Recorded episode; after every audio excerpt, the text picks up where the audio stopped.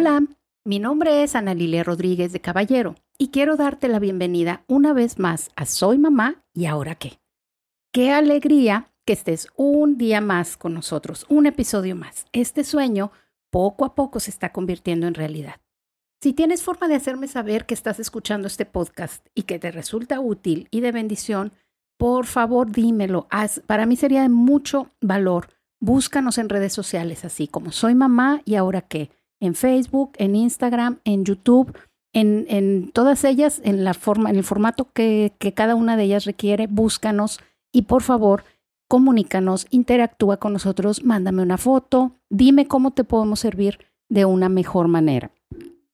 La semana pasada hablábamos un poco de los antecedentes de este programa y de mi total incapacidad e ignorancia en todos los temas relacionados con hijos o con niños.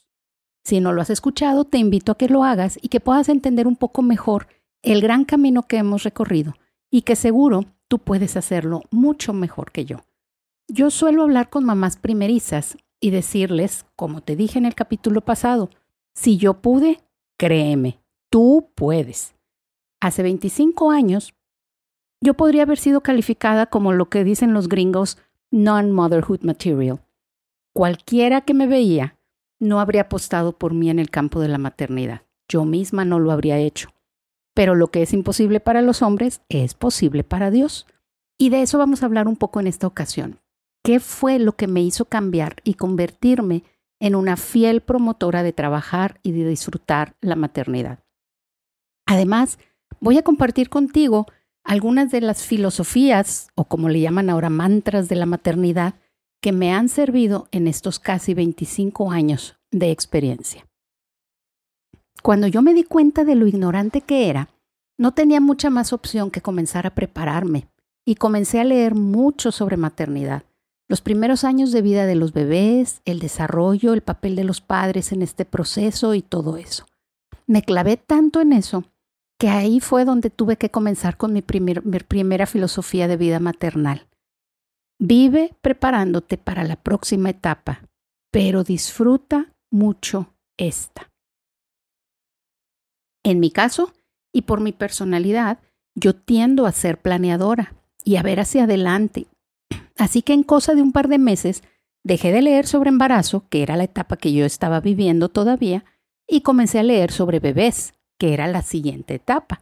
Comencé a preguntar, a observar, a documentarme, analizar mi propia vida como hija, mi pasado, todas esas cosas que uno da por hecho y que, como dicen los padres, no entiendes hasta que no tienes hijos. De ahí, les como les comenté en el programa pasado, empecé a leer sobre la disciplina de los hijos y ya ven que mi esposo me dice, todavía no nace y ya quieres pegarle. Yo ya estaba pensando para ese momento en estructuras, reglas y cambios que deberíamos de tener para que cuando nuestra hija estuviera con nosotros y comenzara a crecer, los, los pudiéramos aplicar. Sin embargo, en todas las fuentes que consultaba había algo que se repetía constantemente. Crecen tan rápido que hay que disfrutarlos. Y por todas partes, con diferentes palabras y todo, pero decían, crecen tan rápido que hay que disfrutarlos.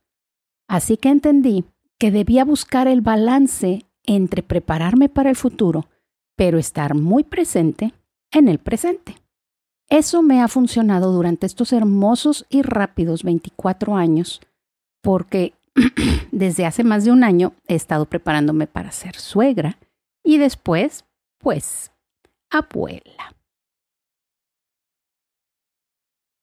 Todo esto para introducirles el tema de hoy. ¿Qué significa ser padres? ¿Cuál es mi función, mi responsabilidad, mi trabajo o mi compromiso al convertirme en mamá? ¿Cuál es la de mi esposo? Estuve preguntando entre algunas de mis conocidas de diversas edades, contextos, etapas de vida, y algunas de las respuestas que recibí fueron las siguientes y las voy a compartir contigo. Una de ellas dice, yo lo describiría como una de las más grandes y difíciles responsabilidades que no tienen instructivo a detalle que a veces es cansado, pero a pesar de eso es la mayor bendición.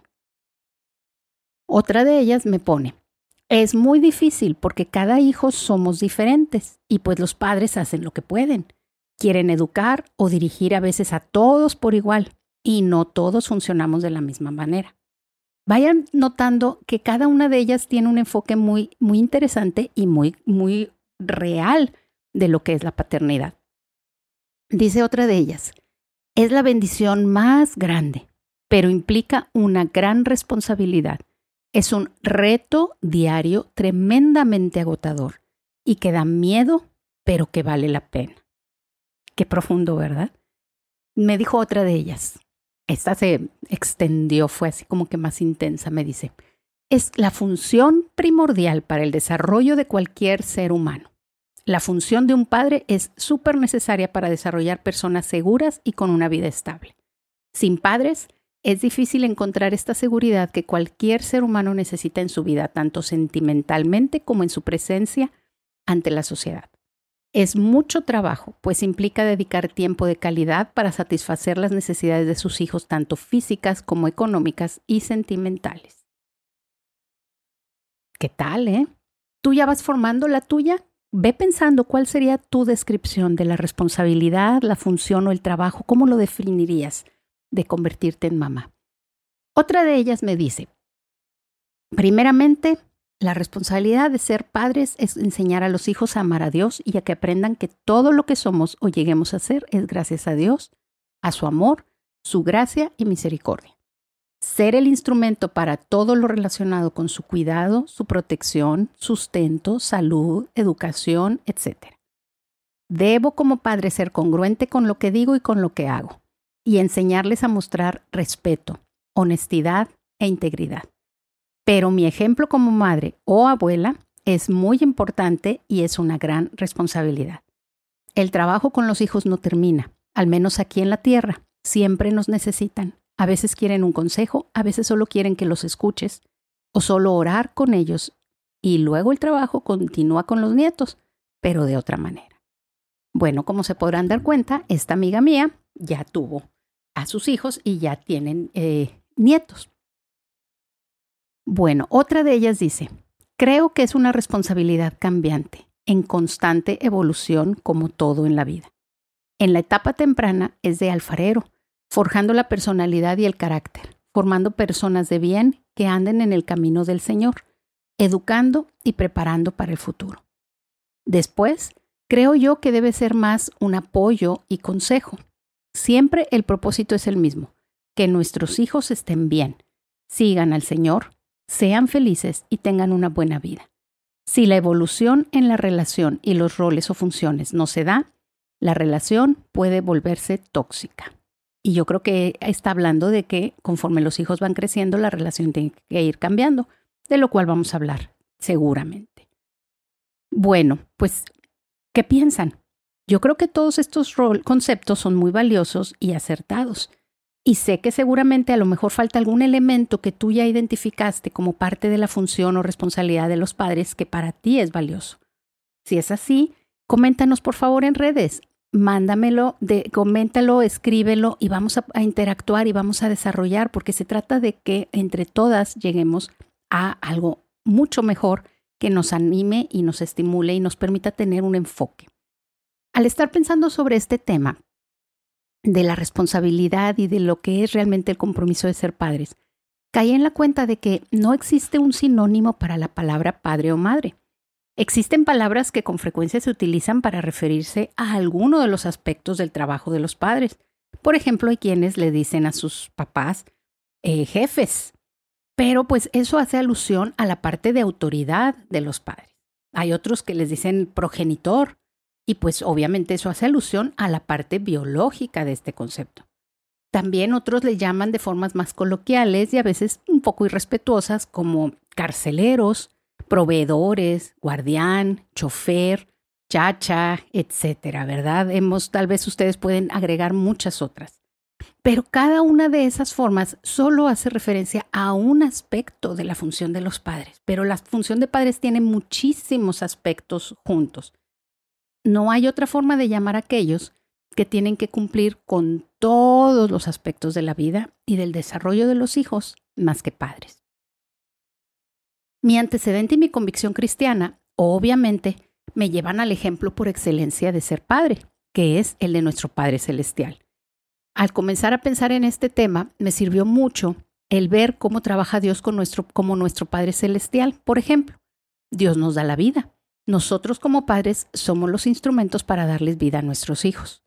Dios nos ama a pesar de lo que somos o hacemos, aunque lo rechacemos o lo ignoremos. Nosotros amamos a los hijos desde el momento que nacen por el simple hecho de que son nuestros, aun y cuando no han hecho nada para ganarse ese amor. Dios desea darnos todo, pero en su sabiduría no lo hace, buscando siempre lo que es mejor para nosotros. Y así mismo debemos de actuar nosotros con nuestros hijos. A veces no tenemos que darles todo lo que podríamos darles porque necesitan ellos aprender lecciones más valiosas al no recibir aquello. Dios tiene una regla que a mí me resulta muy clara y muy útil en todos los aspectos de la vida y en especial en el de la crianza de los hijos, que se ha convertido en mi segunda filosofía de vida. Y dice algo así como, yo hago por ti lo que tú no puedes hacer, pero lo que tú sí puedes, lo debes hacer Respondiendo de, una manera personal a esta pregunta inicial de qué significa o cuál es nuestra responsabilidad al ser padres, creo que en pocas palabras, nuestro papel como padres es darles raíces y alas. Y en muchas palabras, es el estar ahí desde el principio de sus vidas, tomarlos de la mano y llevarlos poco a poco por el proceso de conocer, asumir y desarrollar sus capacidades y habilidades, su personalidad, su carácter, etc., a fin de enfrentar y superar los retos de la vida, y que lleguen a convertirse en hombres o mujeres de bien, que amen a Dios y que respeten a los demás. En ese momento debemos soltar su mano y dejarlos volar, confiando en que las raíces que echaron mientras que estuvieron en el hogar les den la solidez para crecer y para volver cuando necesiten recuperarse o fortalecerse, pero que no sea un ancla para que sus alas les lleven a, lugar, a lograr aquello para lo que Dios los creó y capacitó.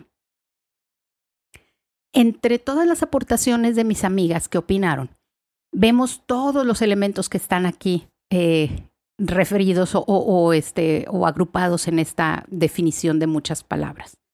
Debemos de tener la sabiduría para entender la etapa de vida en la que estamos con cada uno de los hijos, entender sus personalidades, necesidades, temores y capacidades para ir soltando la rienda y transfiriéndoles la responsabilidad de su vida poco a poco. Yo lo veo algo así como un continuo, en donde poco a poco, conforme los hijos van creciendo, van asumiendo responsabilidad por la parte de su vida que ya pueden ir manejando hasta que finalmente asumen la responsabilidad total. Yo lo vería en un continuo eh, en, el que el eje de las X fuera la edad y el eje de las Y fuera la responsabilidad. A más edad, ellos tienen más responsabilidad, nosotros tenemos menos.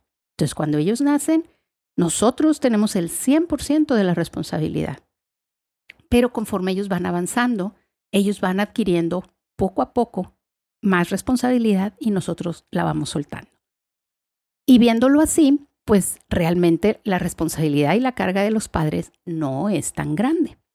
Sin embargo, es muy importante porque del trabajo de los primeros 20 años de la vida de los hijos depende los siguientes 60 años.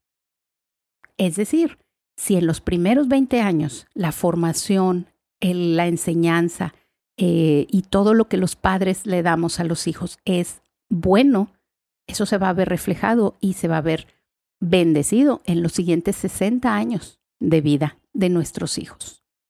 Cuando yo entendí esta realidad, desarrollé otra de mis filosofías de vida maternal que me han mantenido y alentado en todos estos años. La tercera yo la describo más o menos así. Alguien lo hizo por mí durante 20 años. Y yo, pues realmente no me daba cuenta de todo eso ni de cuánto les costaba. Yo solo lo disfruté.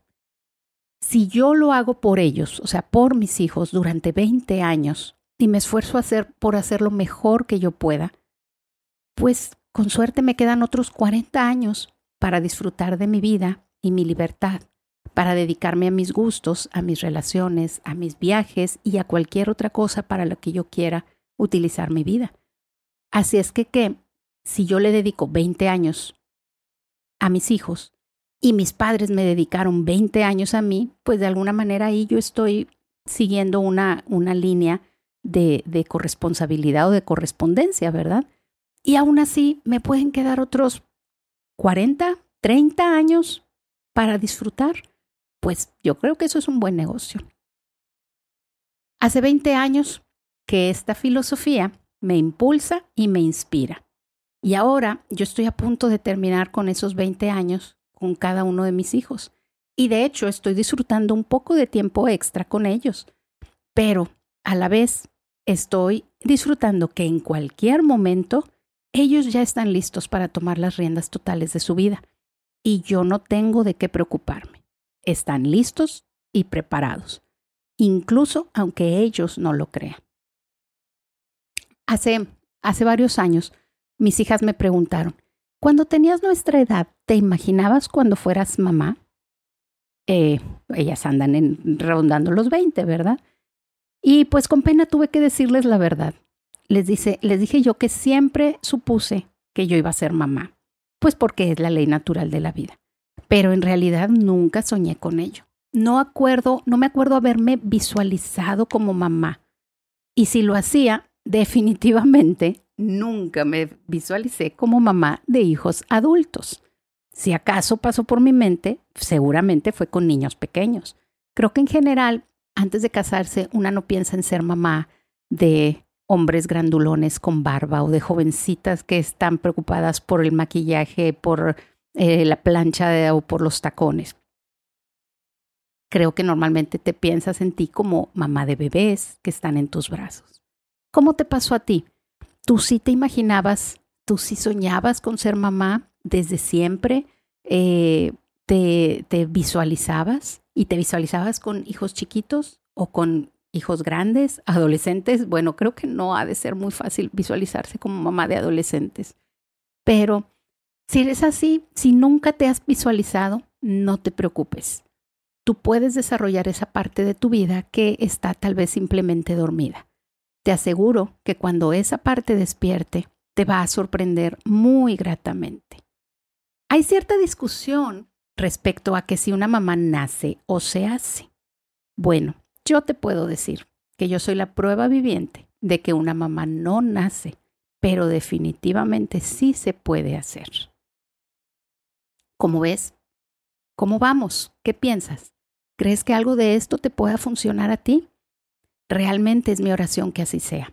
Sé que resulta muy abrumador, que suena muy fácil cuando yo lo estoy diciendo después de 20 años al otro lado del continuo, que tal vez tú apenas estás empezando y 20 años te parece demasiado. Pero confía en mí, no lo son, pasan muy rápido. Necesitas prepararte para el futuro, pero disfrutar como loca el presente, porque el tiempo no se detiene. No te voy a mentir, Sí, hay días muy difíciles, hay días y semanas en que yo terminaba llorando en la oscuridad, en mi cuarto. Lloraba de impotencia, de frustración o de temor de no saber si estaba haciendo las cosas bien. Pero tener un objetivo claro, una directriz, algo que definitivamente te ayuda a salir adelante en esos momentos, sabiendo que la cuestión emocional va a pasar. Decía una de las personas que respondieron a la pregunta, es tremendamente agotador, da miedo, pero vale la pena. Creo que yo no podría describirlo mejor. Pero te reto a que si lo vas a hacer, si tú vas a eh, eh, meterte en este viaje de ser una mamá que nutre el corazón de sus hijos y que se preocupa por hacer el mejor trabajo, decídete hacerlo lo mejor posible, porque entonces vas a disfrutar mucho más la etapa en la que ellos vuelen. Hace un par de meses mi hija mayor me dio una de las bendiciones más hermosas y valiosas que como madre jamás podré escuchar. Ella me dijo, en medio de todos los planes de boda que traíamos con ella, me dice, yo sé que muchas muchachas se casan porque ya no aguantan a sus papás y quieren salirse de su casa, pero en mi caso eso es lo único que me está haciendo dudar de casarme. No quiero irme de la casa, me dice, no quiero dejar de estar bajo este hogar y bajo su autoridad. Soy muy feliz aquí y desearía poder traerme a mi esposo e incluirlo en mi vida perfecta actual. Bueno, tengo que decirles que sí se casó y que sí se fue y que está contenta en su nueva etapa, en su nueva vida. Obviamente está ajustándose y está extrañando. Pero yo le dije después de recibir esa bendición tan hermosa de sus palabras, le dije que era su momento de comenzar a construir el hogar del que sus hijos no se van a querer ir. Y así ella pueda entonces pasar a mis nietos ese legado de amor que yo he estado construyendo en ellos, porque mis nietos lo merecen. Para terminar, quiero compartir uno de los muchos versos de la Biblia que me han movido en esta aventura de ser madre. Dice Proverbios, el libro de la sabiduría, en el capítulo 13, el verso 22. El bueno dejará herederos a los hijos de sus hijos. Y eso a mí me habla de una herencia más allá de lo material, una herencia de formación, de cultura, de amor y de principios y valores que recibirán mis nietos como consecuencia del trabajo que yo hice con sus padres. Así es que, cada vez que me da flojera esforzarme, cada vez que me siento desmotivada o con ganas de mandarlos a lejos, recuerdo otra de mis filosofías de vida maternal, que dice así, la cuarta. Piensa en tus nietos. Comienza a amarlos desde ahorita para que ya sea que te conozcan o no, sepan que los amaste. Como yo te decía al principio, antes de casarme, yo jamás pensé en mí como mamá, menos aún como una buena mamá. Pero una vez que el reto llegó, reconocí mi incapacidad, me puse en manos de Dios y comencé a prepararme y a hacer lo que yo podía hacer y dejar que Dios hiciera el resto. Me puse a enfocarme en el presente y planear el futuro. Abracé la perspectiva de los 20 años y me comprometí con mis hijos y nietos a hacer lo mejor que yo podía, porque ellos valen la pena. No tengo ningún superpoder, ni un supertalento, no destaco en nada. Soy bastante promedio, pero soy una promedio con un objetivo claro y con una convicción clara de lo valioso de mi privilegio, de mi posición y de mi trabajo. Si tú te decides, únete a mi club de mamás, promedio con convicción y con objetivos claros. La próxima semana vamos a estar hablando del poder de los padres para nutrir o destruir el corazón de sus hijos. ¿Tú qué piensas? ¿Es más fácil nutrir o destruir? Bueno, piénsalo, búscanos en redes, platícame qué piensas, qué, crees, cómo percibes las cosas hasta ahorita y cualquier cosa en la que yo te pueda servir. Y por ahora, Sigue esforzándote cada día por nutrir el corazón de tus hijos, o de tus nietos, o de tus sobrinos. Eso jamás quedará sin recompensa.